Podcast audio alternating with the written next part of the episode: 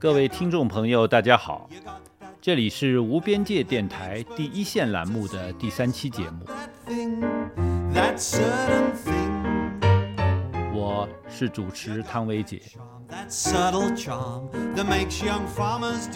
在我们上一期的节目当中啊，啊，我们向大家介绍了一位上海宝藏级的 UP 主，呃，九十三岁高龄的呃张芝老师，呃，他从上世纪四十年代开始啊，就进入了呃广播界，是播音业界的元老级的人物。那么我们继上一期节目之后呢，啊，本期继续播放啊对他的采访的后一半的内容。呃，从一九五三年开始啊，呃，张志老师就由亚美灵济电台呢转入了啊公立的呃上海人民广播电台。那么他在跟我们的啊回忆当中呢啊提到了几件啊非常有趣的事情，其中第一件就是一九五七年，呃，苏联当时的国家领导人之一弗罗西洛夫元帅，呃，在四五月间啊到访中国期间也来到了上海，那么中国的国家领导人刘少奇、宋庆龄等在上海与他见面。那么张芝老师呢？啊，代表呃上海人民广播电台也报道了其中的啊部分内容。那么弗洛西洛夫是五年，五年啊，就他他到上海来苏联老大哥要好的辰光，来访问过好几个代表团。嗯，弗洛西洛夫主席嗯来访问上海，刘少奇主席到上海来接待。搿辰光啦，我们有一个步话步话机，啊。步话机呢就背在身上，叫我背着那个步话机随口而说，哦，我不敢。我说我们是嗯。口号是不见字不开口，啊，我们当时的口号，对，确实是。不见字不开口。嗯。侬叫我瞎讲，我讲不来，嗯。我不同意。嗯。那个领导新闻部的主任呐、什么东西，说是叫我背着那个，嗯。后来没有完成，因为那个不过不过关，哦，给他机械不过关。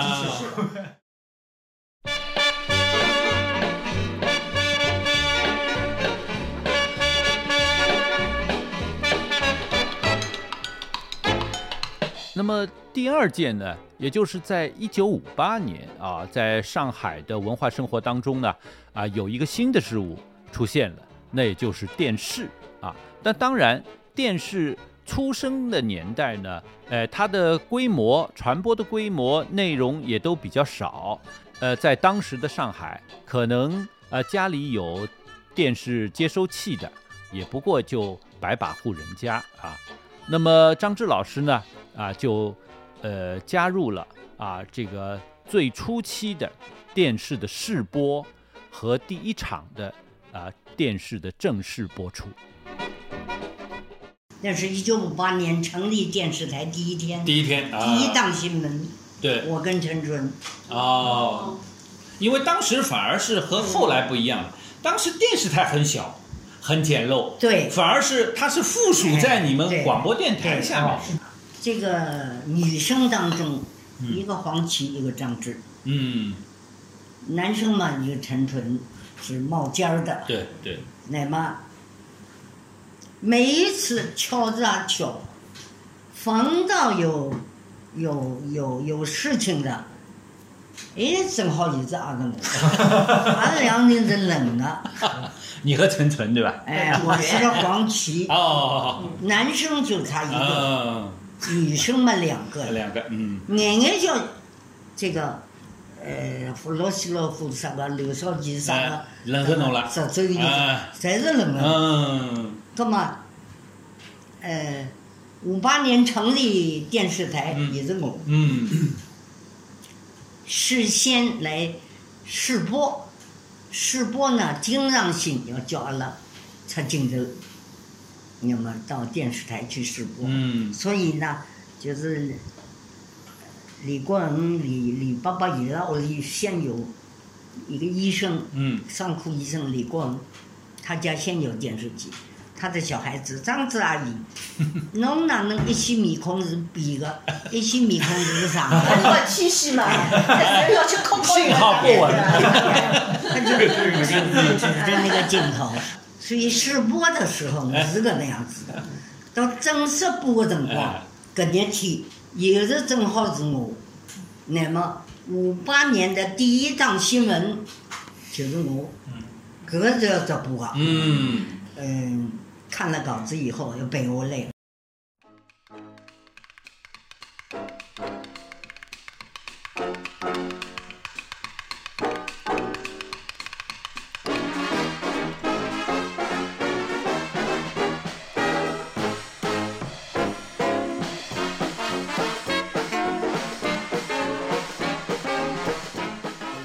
呃，第三件事呢，也就是一九五九年啊，咱们新中国成立十周年，那么上海呢，在市中心的啊上海人民广场，呃，举行了很盛大的啊庆祝国庆十周年的这样的一个仪式。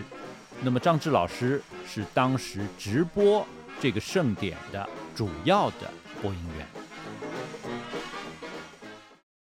今天是伟大的中华人民共和国成立十周年的光辉节日，在全市人民欢腾的中心——人民广场，上海市人民隆重举行了庆祝中华人民共和国成立十周年典礼和盛大的节日游行。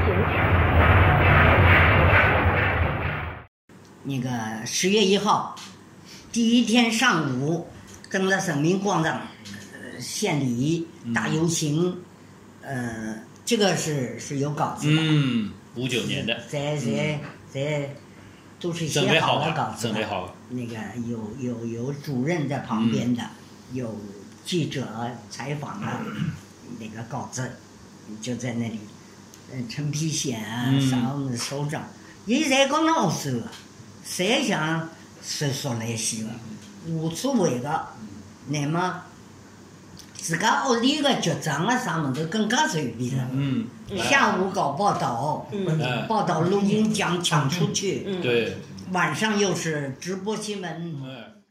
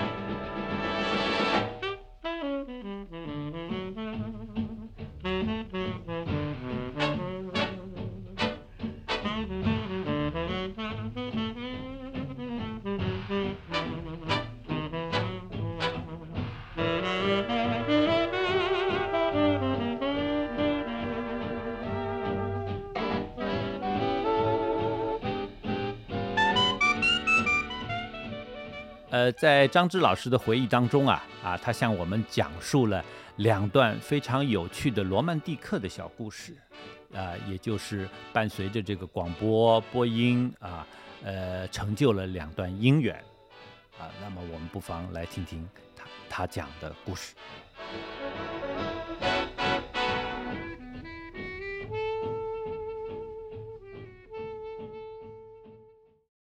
交关小听众，嗯。小小朋友听众，嗯。侪是中学生，那么大家来来去去嘛也做了，大家一道出主意啊，一道哪能啊？那么其中嘛，嗯。嗯，还还配成功，阿拉有有一对，嗯，要好的姊妹，嗯。一个叫 ella，一个叫 Dora，嗯。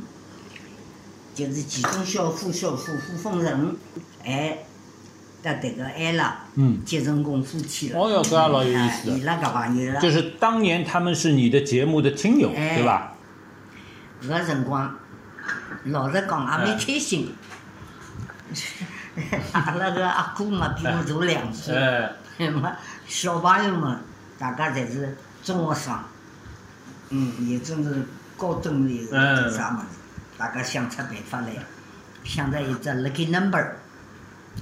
Lucky number 嘛，就是讲，嗯，报十个号码。嗯你先要来要一个号码，写信来要个号码，下一次哪一次抽奖，抽了十只号码，有两张，一一张号码有两张电影票，哦两张花楼的电影票。啊，就是影院里面的，什么叫花楼呢哎，花楼就是二楼，嗯。二楼的还不是第一排、第二排嗯，第三、第四排，这个两排、两三排的座位嗯。叫花楼，嗯。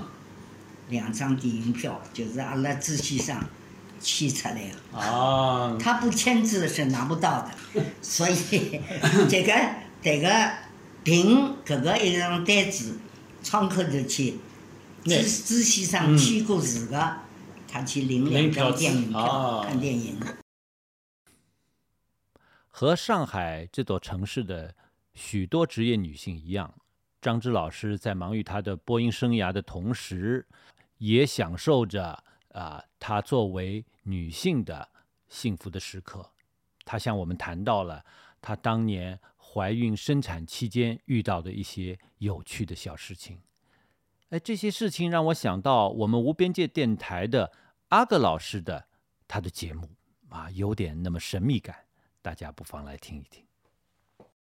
肚皮里怀孕了，嗯还有这个当中有一个有一个非常有趣的故事。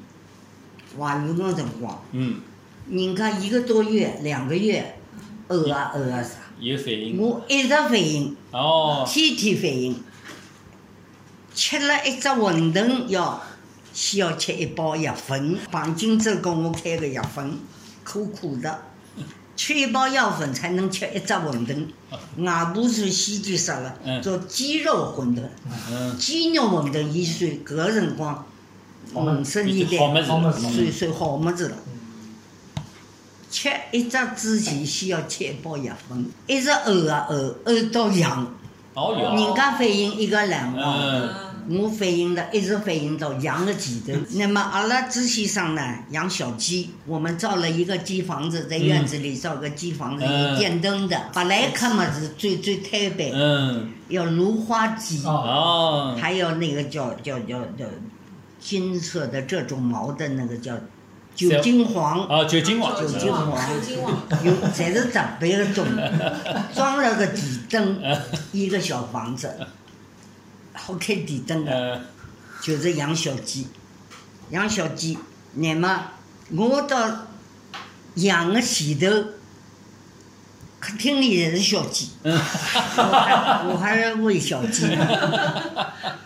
第第二天早上头就肚皮痛，哦，迭个之前有过一桩事体，嗯。我呢折腾来折腾去呢，就是勿吃物事，困在床上朝窗外头看了海。阿拉窗外头呢有一个篱笆，啊，篱笆上面那个黄钢啊，老粗的嗯。竹头的，毛子，嗯。看了海看法看法，困了海哪能搿根竹头上头辣辣动？葛末迭个一根黄钢的竹头啦。哎，蛮粗个，搿上头哪能会得辣辣动？我困辣海，我就快点搿辰光阿拉外婆外婆辣辣陪我，嗯。我就快点喊，阿拉有个阿拉是公寓房子，嗯。喊喊看门个，嗯。阿宝阿宝，他叫阿宝，嗯。阿宝阿宝，快点来看，搿啥物事？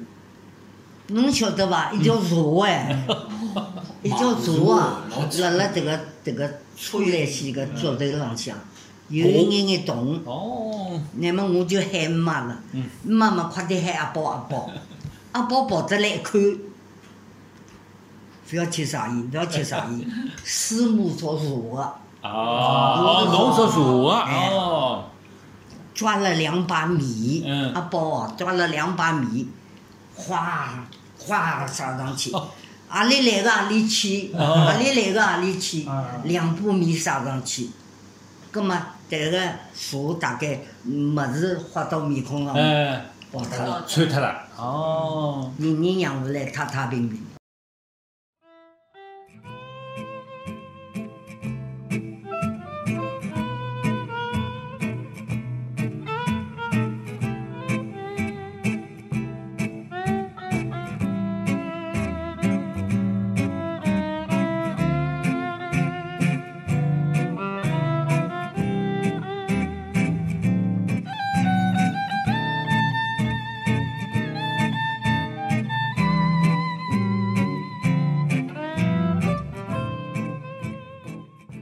各位听众朋友，大家好，这里是无边界电台的第一线栏目的第三期节目，我是主持汤维杰。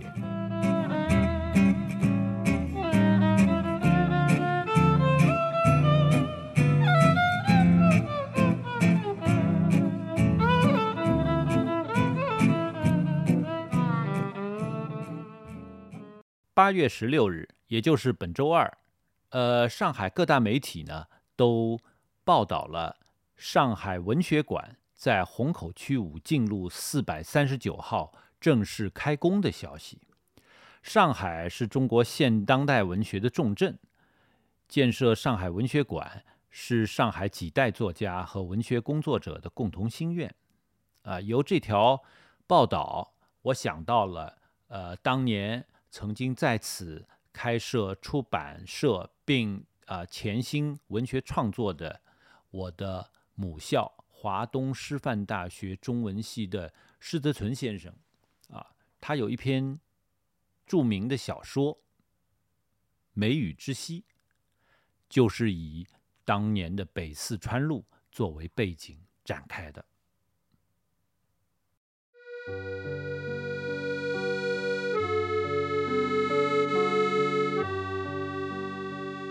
梅雨之息，湿则纯。梅雨又重重的降下了。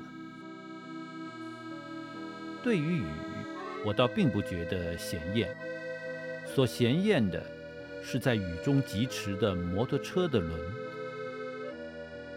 它会得溅起泥水，猛力地洒上我的衣裤，甚至会连嘴里也拜受了美味。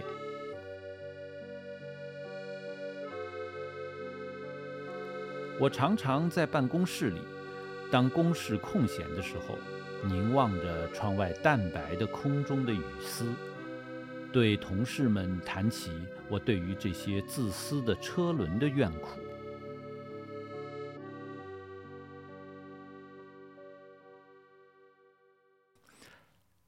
呃，今年一月呢，我正好写了一篇四川北路上那位持伞行人的文章啊，内中主要谈到了虹口，尤其是四川北路跟中国现代文学之间的因缘。那么下面就跟大家分享一下。一个寒冷的午后，二十一路公交车把我由北往南带至塘沽路站。下车时，突然意识到，此刻我正踏在一部小说的某一行内。他是这么说的：“至于我，已经走进文间士路了。我并没有什么不舒服，我有一柄好的伞，脸上绝不曾给雨水淋湿。我且行且看着雨中的北四川路，觉得朦胧的颇有些诗意。”这段文字来自梅雨之息》。他初刊于施泽存一九二九年八月出版的小说集《上元灯》之中，排在最末一篇。如今，《文间诗录》早已改名为《塘沽路》，北四川路也成了路牌上的四川北路。小说中，一位在苏州河南岸公事房逗留到晚上六点下班的男子，撑伞跨过四川路桥，在一个梅雨季的傍晚，步入虹口境内。在紧接着的文字里，男主人公沿北四川路行进。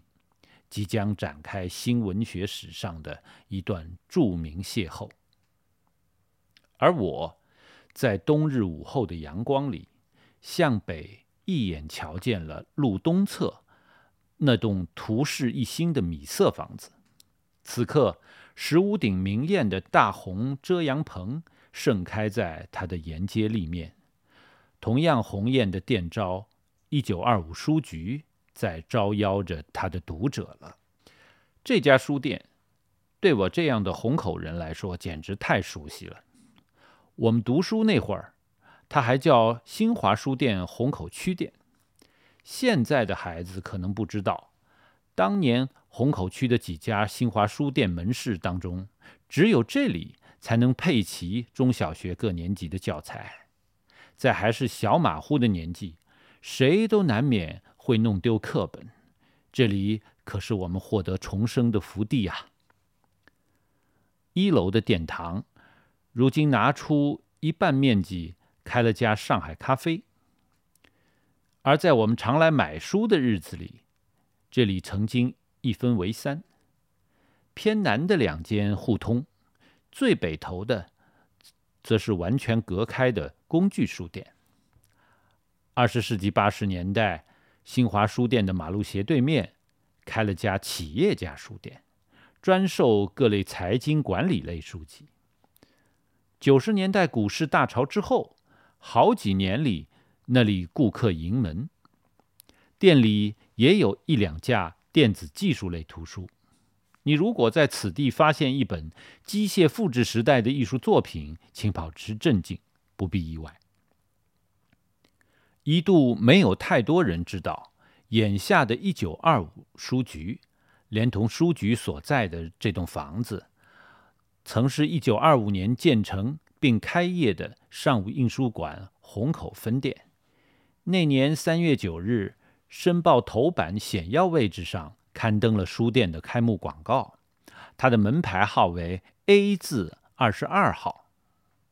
一九三零年。工部局重新编排门牌，此处改为四川北路八百五十六号，并沿袭至今。二零二一年，一九二五这个具有特殊意义的数字被写在了招牌上。这家上海持续开业近百年的书店，成为焕然一新的一九二五书局。二楼、三楼。布置的颇为精致，展出的一部分文献讲述了二十世纪二十年代的上海公运故事。时任商务印书馆工会委员长的陈云，于一九二五年在此领导了馆内工人罢工，提出增加工资、缩短工作时间、废除包工制、优待女工的要求。这场罢工。在开业两个月的商务印书馆虹口分店率先发动，最终资方同意了大部分复工条件。可以说，陈云是从这里开始了他的革命道路。也没有太多人知道，这家虹口分店的首任主任叫林振斌，曾就读北京清华学校。他一九一六年赴美留学，一九二二年。回国前曾担任《申报》纽约分馆职员，回国不久即于商务印书馆附设的中国商务广告公司任经理，还在上海商科大学兼任教师。一九二五年，商务印书馆开设虹口分店后，广告公司迁至店内，林振斌也同时成为该店的首位主任。林正斌于虹口分店开办一年多后，就辞去了商务印书馆的职务，与李道南等友人一起创办了一家广告公司。他本人担任总经理，在随后的生涯中，他成为中国早期广告业的泰斗。林正斌于一九二八年在上海结婚，有一个儿子，名叫林炳森。人们后来在二十世纪九十年代上海人民广播电台开播的怀旧金曲中，听到林炳森操一口地道的老派沪语：“大家好，我是香港的查理林。”走下楼，几步之遥的四川北路海宁路口，曾有多家书店和出版机构。一九二七年三月二日。《申报》上有篇署名从其的《良友访故记》，这里讲的良友原本叫良友印刷所，创办人是伍连德。一九二六年二月，良友推出了一册画报，封面是冉冉升起的影坛红星蝴蝶女士的照片。当时的蝴蝶未必清楚。自己的照片刊登在了中国新闻出版史上第一本综合性画报的创刊号上。良友访故记报道说，新晋良友公司从原来奥迪安大戏院隔壁的洪庆坊口，搬到了商务印书馆虹口分店的斜对面。作者发现，良友公司的新楼有印刷所、装订间、机器室、堆纸站。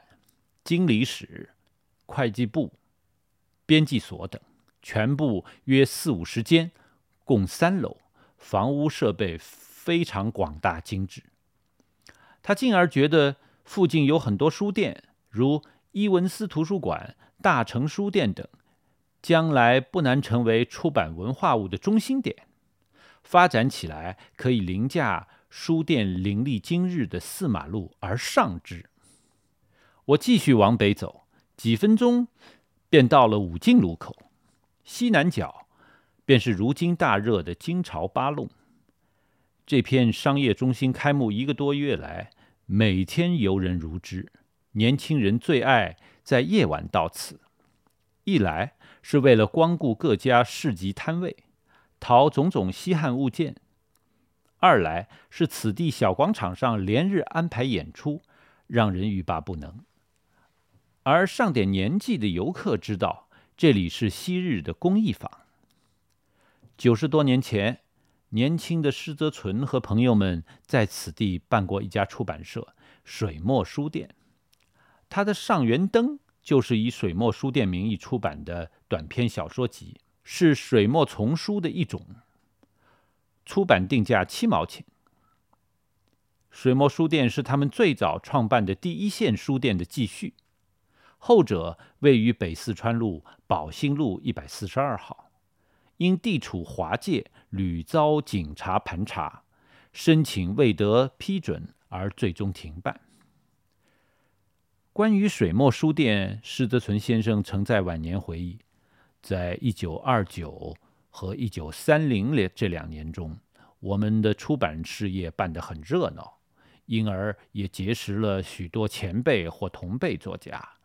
当时常到我们店来闲谈或联系稿件的有徐霞春、姚鹏子、钱君桃、谢淡如、徐庚谦等等，胡也平和丁玲也来过。最常来的是冯雪峰，雪峰对我们办出版事业寄予很大的期望。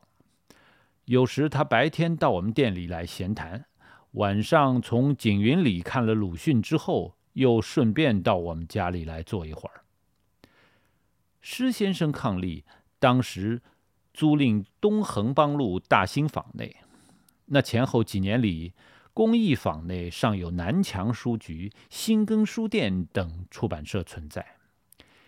距离公益坊不远的怡红院，据说不久后也将改造为上海文学馆。此地百年来的文化遗存。都会悉数被收纳其中。我印象中，武进路口南面当初最常去的便是两家上海书店，其中位于四川北路西侧的那家面积大，二十世纪八十年代末重新装潢过，店面扩大到三层。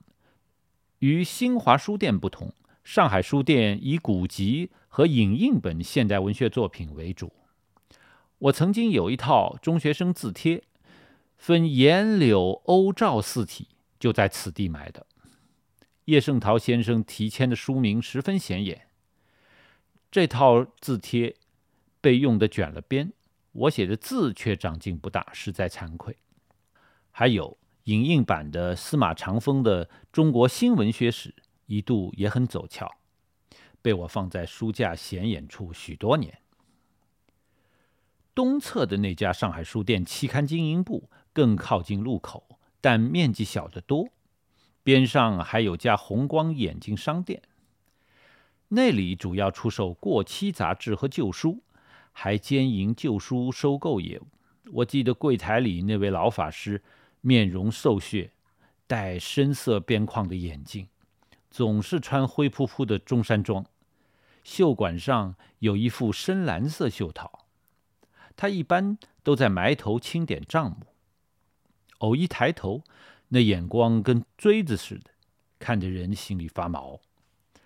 常有人兴冲冲地抱了一叠旧书来问价，老法师开出的价总略比废品回收站高那么一点点。泄了气的顾客最后用“来都来了”给自己鼓劲，仿佛在雨中给自己找到了一方屋檐。我找了家店，坐下，点上一份饮料。边喝边望爷爷，看着眼前的人流和车流。我记得施德存先生在回忆文章里讲，当时他们经营的水墨书店资金难以回笼，同时又因淞沪抗战爆发，最大的出资人刘纳欧决定放弃，并转而投身电影，其他几位同仁也随即心散。只留下了一位崔姓师傅留守工艺坊内保管财物，施泽存自己则受现代书局的邀约，主编现代杂志。那又是值得细加考评的另一则故事。一九三三年二月，《上元灯》由新中国书局再版，施泽存从出版中抽出了《梅雨之息》。三月，新中国书局。出版小说集《梅雨之息》，同名小说被调整到新集的第一篇。从第一页起，梅雨就重重的降下了。人们时常举出这一端来说我太刻苦了，但他们不知道，我会得从这里找出很大的乐趣来。即使偶尔有摩托车的轮溅满泥泞在我身上。我也并不会因此而改了我的习惯。这位持伞走在北四川路上的主人公如是说。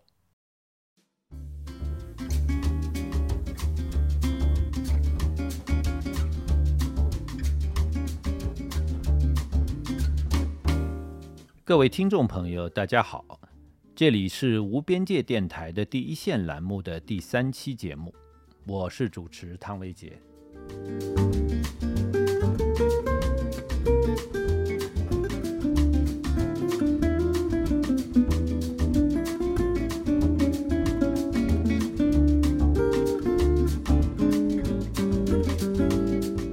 啊，接下来我们播报一条本市近期的文化活动资讯。八月二十一日。也就是明天啊，礼拜天，那么咱们上海的呃一个文化地标啊，这个上升新所的鸟屋书店啊，呃将要举办一场新书的分享会啊。这本新书呢，啊就是呃复旦大学新闻学院顾铮教授的新著啊，呃书名叫《中国当代摄影景观：一九八零到二零二零》啊，那么。呃，顾铮教授啊，大家对他啊非常熟悉啊，他是研究中国当代影像文化的啊非常重要的学者。那么这场活动呢，还会请到几位重量级的嘉宾啊，他们分别是上海师范大学的林璐老师，咱们上海的著名艺术策展人啊施海涛老师和年轻作家啊祝雨洁女士。